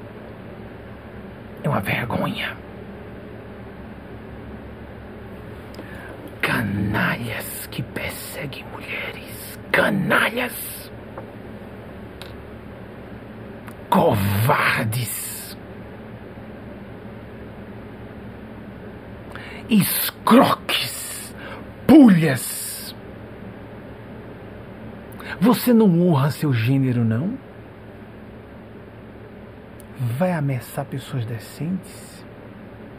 Vai ameaçar uma mulher? No mínimo, seja um machista, um pouquinho polido, e por ser uma mulher, amacia sua fala. Covarde! Covardes! Canalhas! E mais! Isso tem consequências. Ponto. Eu não acredito. Problema seu. Pior para você.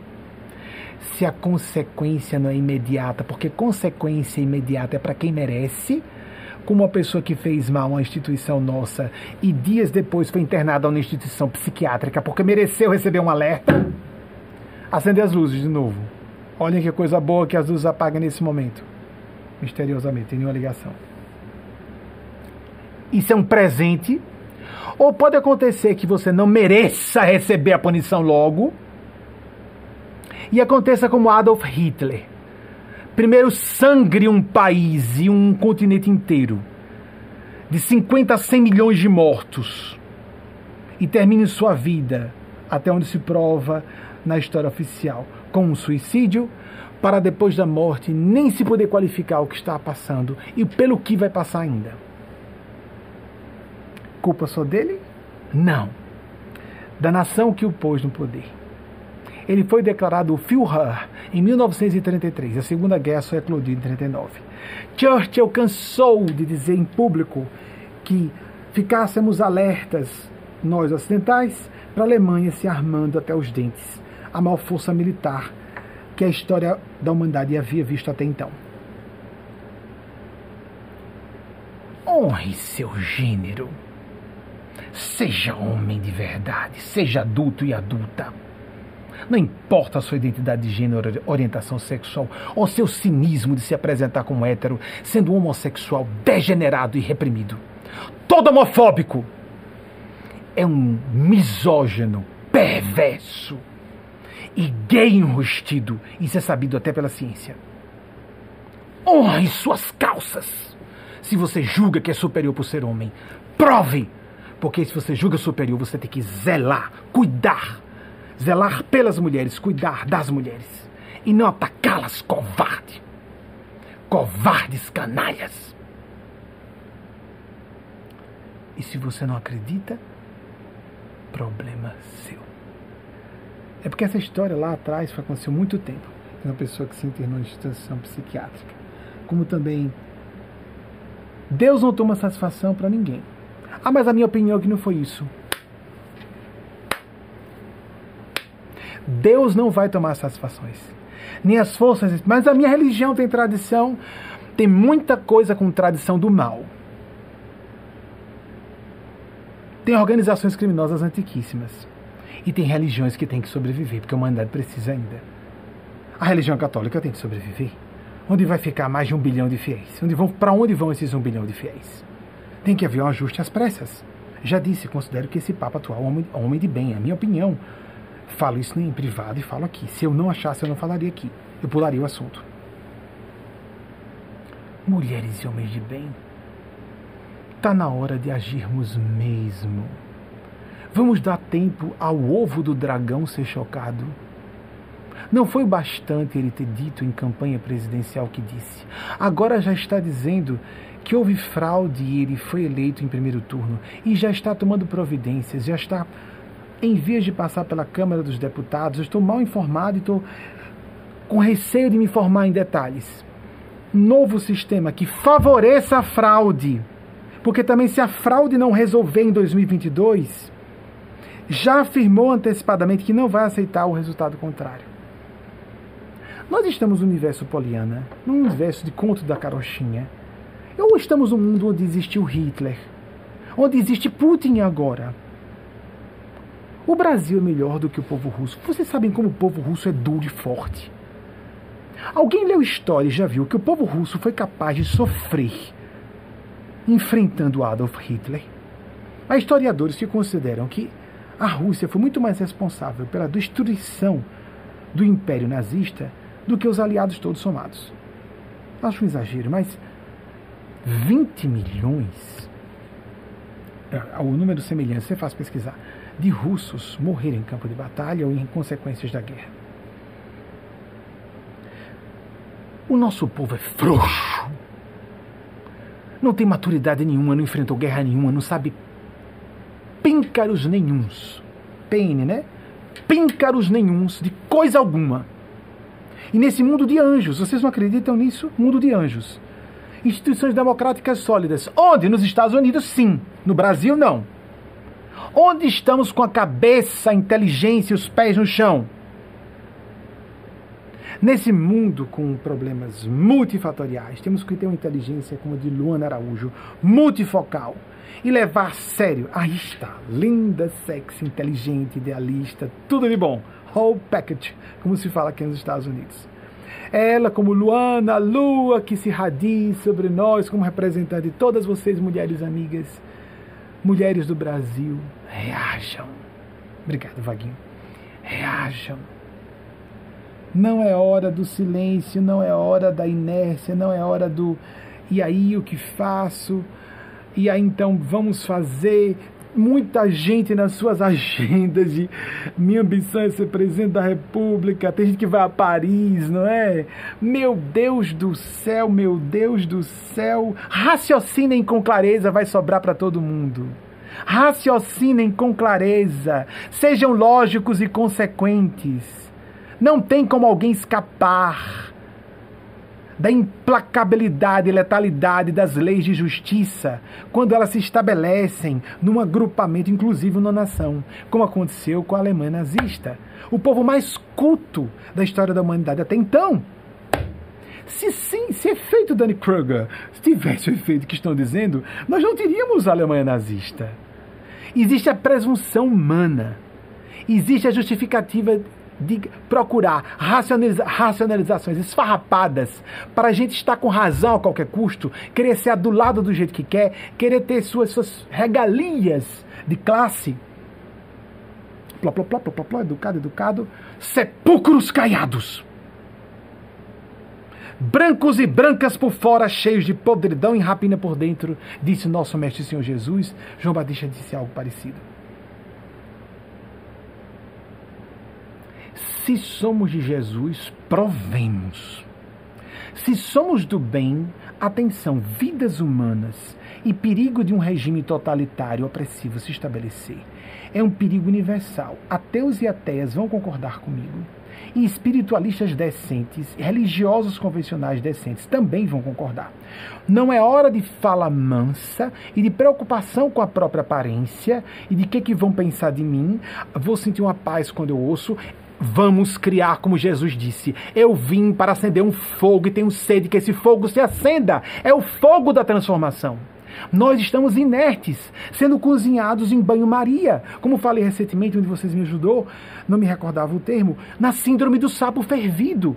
A panela vai esquentando, o sapo, ah, estou me acostumando, vou me acostumando, vou me acostumando. Quando percebe que está quente demais e que vai morrer, já não tem forças. O sistema psicomotor não funciona e o sapo não tem como pular da panela e morre queimado.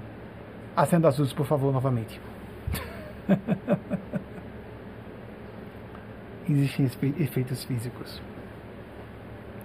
É claro que alguém vai dizer, né? ele está ele tá, ele tá dizendo isso aí que é. Está montando para poder.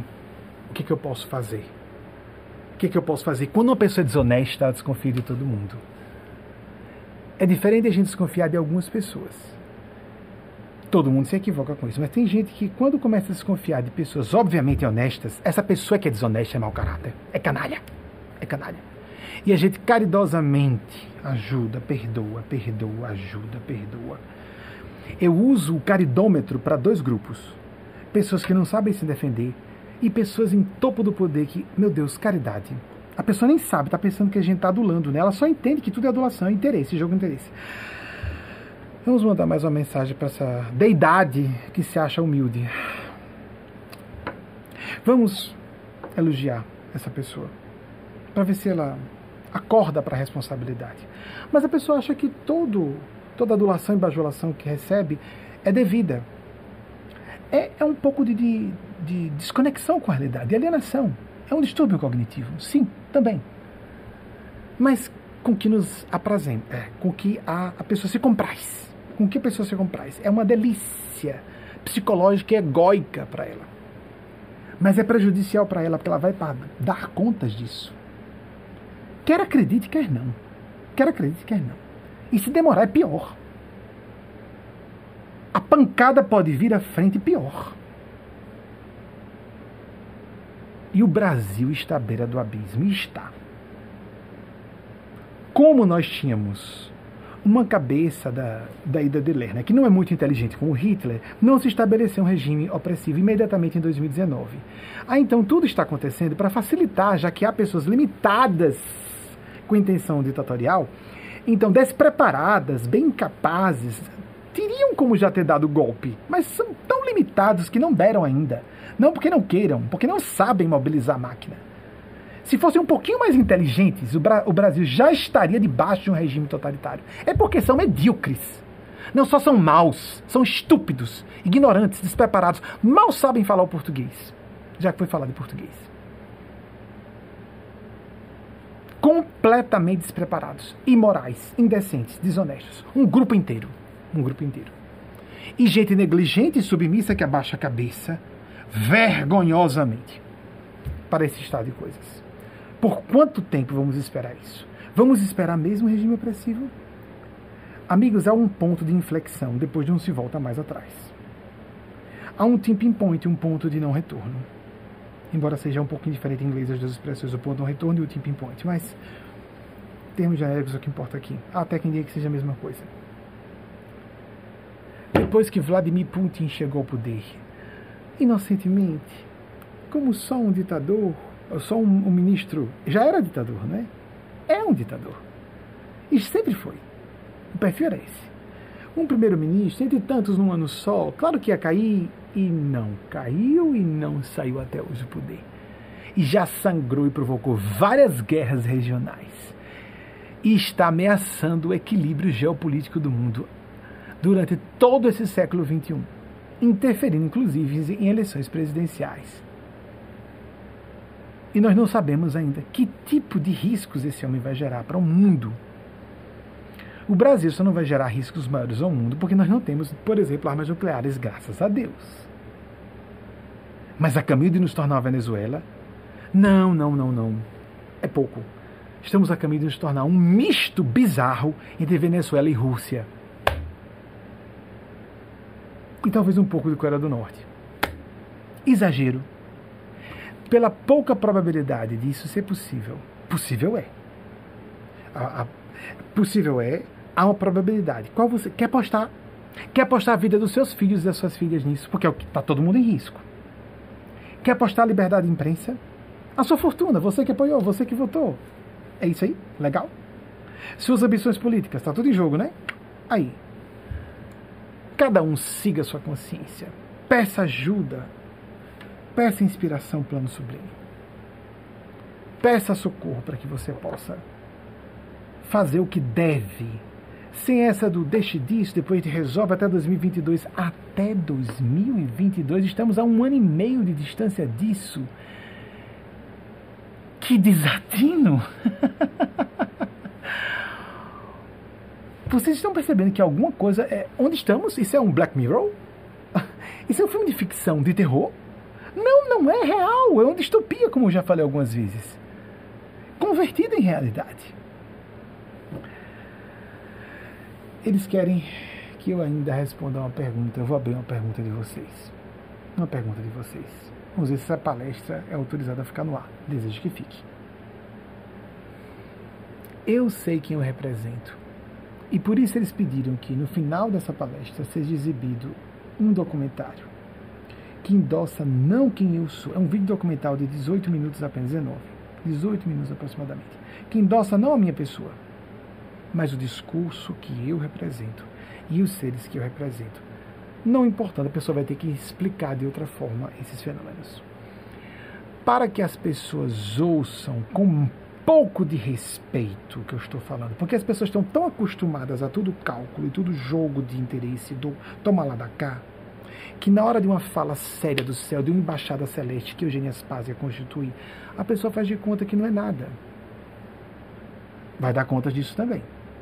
Vai. Vai. E se é pessoa de bem, é mais responsável ainda, como disse Jesus. Como você sabe se o pecado subsiste? Vamos abrir uma, uma pergunta de vocês. Lúcia Helena Coste, é isso mesmo? Interessante, pode ser que seja uma falha de digitação. Guaxupé, Minas Gerais. É, doutora Luana, Araújo é de Minas Gerais. Princesa, um beijo no seu coração, meu respeito, meu admiração, minha admiração. Você é um emblemático exemplo do seu gênero, da sua classe profissional, linda sua expertise, sua didática ao falar para o povão, no momento para a massa acompanhar explicações claras, tirando dúvidas sobre a, o momento da pandemia. Está no G1, não tem nenhuma participação com o G1. Vão lá, vejam, tirando dúvidas e o seu brilho na CPI. Mais uma vez, meus parabéns. Segunda semana, merecidamente, é, estou aqui falando dela novamente. Como lidar com o sentimento de impotência diante dos acontecimentos atuais em que pessoas em poste de poder parecem realizar o mal livremente? Sim, parecem, Lúcia. Como temos pouquíssimo tempo, vou pedir ajuda deles. A primeira sugestão que eles me pedem é que lembre de Nikola Tesla. Nikola Tesla viveu entre. Pesquisa, vocês vão ter que ser rápidos nos bastidores. Nikola Tesla, se, uh, o cansaço pode prejudicar, porque hoje meu sono foi curto, de três horas e meia. Eu falo com vergonha, com tristeza, gostaria de dormir mais. Vocês acreditam que há pessoas que acham que eu falo isso de, de bolsa? Canalhas, medíocres, mesquinhos. O seu está guardado. Aguarde, aguarde. Eu estou em defesa do Brasil, não de carreira de ninguém. Não de carreira de ninguém. Estou em defesa dos meus ideais, da minha consciência e respeito aos meus guias, que eu sei quem são. Viu, querido? Viu, querida? Com pompa e circunstâncias, se achando esperta no seu bate-papo das forças do mal, disfarçadas de outras coisas? O laço está feito no seu pescoço na linha de eventos que lhe aguarda. Está ouvindo bem? Se eu estou falando de você ou não, você que sabe ouvindo a voz da sua consciência. O laço está puxado. Porque quem não sintoniza com a misericórdia de Deus já está sintonizando com a justiça de Deus. Essa visão inocente, vou rezar porque Deus vai me dar coisinhas boas. Vou ficar com dinheirinho, meu filhinho vai ficar saudável, minha filhinha não morre. Isso fica para criancinhas de 7 anos fazendo primeira comunhão na Igreja Católica, porque católicos russos sabem que Deus não é assim. Deus é Deus. Deus não é nosso servidor e dos nossos caprichos. Nikola Tesla, que viveu, pelo que me recordo, entre 1856 e 1943, disse algo interessante. Se nós pudéssemos, essa questão da impotência, buscar o vácuo quântico, explorar, em palavras aproximadas, amigas, amigos, isso eu li há algum tempo, o do vácuo quântico, vácuo quântico, nós teríamos uma fonte de energia ilimitada e de tal modo extraordinário que pareceria sobrenatural. Como nós vamos fazer a conexão entre todos esses absurdos? A espiritualidade, espírito, ao mundo físico, esses horrores. Vou citar um médico da antiguidade, perdão, da, do início da Idade Moderna. Foi no início da Idade Moderna mesmo.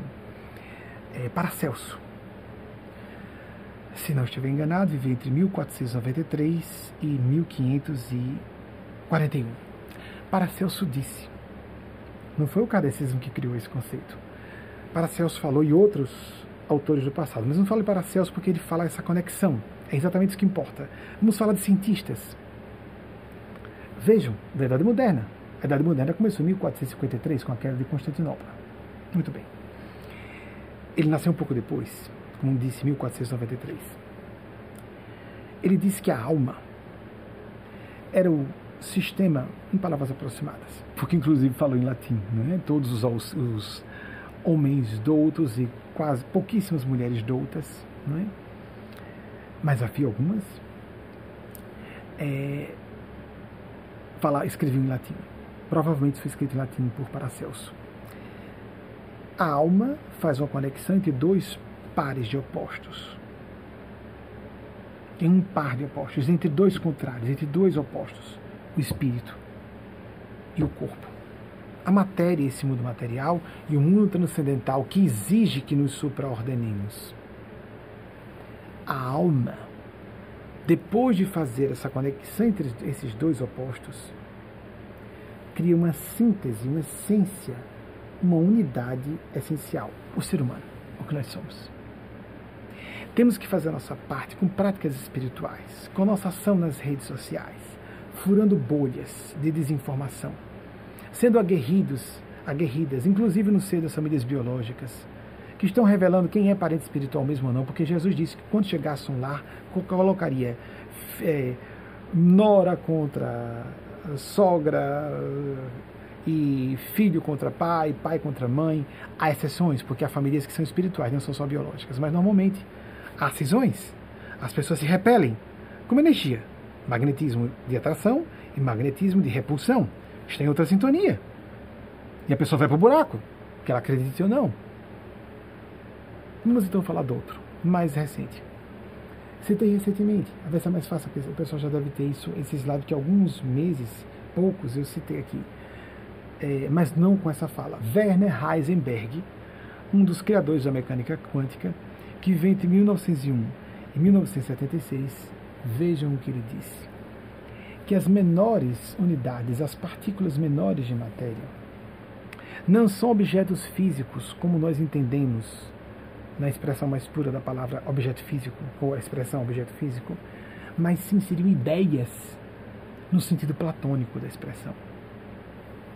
Ou seja, nossa mente, nosso espírito, nossa consciência tem poder. Mais um outro grande cientista, prêmio Nobel, prêmio Nobel, bioquímico é, George Wald, veio entre 1906, se não estiver enganado, e 1997 ele disse, em linhas gerais, que a mente era matriz e fonte do domínio da realidade física. Eu já tinha dito isso sobre Planck, Max Planck, o criador da física quântica, o pai da física quântica, mas aqui recente. Desencarnou em 97. Abramos os nossos olhos para fazer o que pudermos. Ore, medite, haja. O cristão ou a cristã está no mundo sem ser do mundo, porque está conectado a outros valores e outros princípios. Há pessoas de bem em toda parte, no topo da República. Por exemplo, não necessariamente no Poder Executivo, mas no Poder Legislativo há pessoas de bem? Há. Há pessoas de bem no Poder Judiciário? Há. Há pessoas de bem na fortuna material? Há. Há pessoas que estão consonantes com essas ideias, influenciadores ou influenciadoras? Sim. Há uma guerra comum mas não podemos dar trégua. Não há espaço a tergiversar e dar uma lacuna de tempo para que essas forças se mobilizem e tomem providências de acachapar tudo que esteja contra elas. Como fazer diante disso? Agem livremente porque nós estamos merecendo um aprendizado, uma UTI evolutiva. Já que estamos falando tanto de UTIs votadas no Brasil, Há uma UTI evolutiva. É o mesmo que vivemos a Segunda Guerra. O povo alemão que sofreu o que sofreu. O povo europeu inteiro que sofreu o que sofreu. Enquanto pus de uma sociedade podre, que na época tínhamos uma série de resíduos imperialistas na Europa, enquanto aquele pus como um abscesso não foi drenado, não acabou. Maria Santíssima, ou Maria Cristo, como entendemos, apareceu a três pastorinhos em 1917 e disse que se não houvesse uma mudança de padrão de consciência ou conversão dos pecadores, do clássico conversão em grego, lá foi escrito metanoia, do português, metanous, transmentalização para melhor. Se não houvesse uma mudança de padrão de consciência, haveria uma outra grande guerra na geração seguinte e aconteceu. Há um perigo ainda de guerra nuclear. Há perigo de novas pandemias. Nós estamos cercados de perigos apocalípticos, apocalípticos de tal modo que uma parte significativa da comunidade científica já acha que nós estamos nos últimos dias da existência da civilização humana na Terra. Simples assim. Temos que usar um pouco de fé para acreditar que, lembremos, nossa visão com a espiritualidade de Deus tem que ser a base da paradoxalidade. Entender que tudo há paradoxo. Porque Deus nos dá, as forças de Deus nos dão sempre liberdade, livre-arbítrio sempre, nosso discernimento sempre. As forças do mal são as que querem nos dobrar, derrubar os pilares das instituições e das estruturas democráticas. As forças do bem esperam que todos os dias nós nos realinhemos com elas, porque as forças de Deus jamais vão se impor a nós. mas também nós pagamos o preço por isso. Na nossa própria e na vida dos nossos entes queridos. E se não de modo imediato, porque sofrer imediatamente é um merecimento e às vezes algumas pessoas não têm esse merecimento. Pior ainda adiante. Alguém inveja o destino de Adolf Hitler? Alguém inveja o destino daqueles que sobreviveram na Alemanha à Segunda Guerra Mundial em destroços, pedra sobre pedra? Acordemos enquanto é tempo. O vídeo à frente segue para levar para que as pessoas levem um pouco a sério o que eu estou dizendo, sem a menor. Alguém parece aqui que alguém julga que eu esteja querendo parecer é, especialmente espiritualizado, ou transmitindo muita paz. Jesus disse que veio trazer não a paz, mas a espada do combate pelo bem. A espada que representa também discernimento, definir uma coisa de outra. A espada que representa uma seta apontando para cima. A espada que representa até aquela que foi cravada na terra, porque ela foi legada à terra toda. E nós, com a humanidade da terra, a Maria Cristo, do alto da cruz por Jesus. Filho, eis aí tua mãe, mãe, mãe, eis aí teu filho. Mulheres e homens de bem, homens de bem, de bem mesmo, que estamos sintonizados com essa urgência, reajamos. Está ruim a pandemia e o pandemônio político que já está pode piorar. Porque poderíamos ser silenciados, silenciadas. Vivermos um horror por décadas e por que estou dizendo isso? Vou reiterar, para que não aconteça.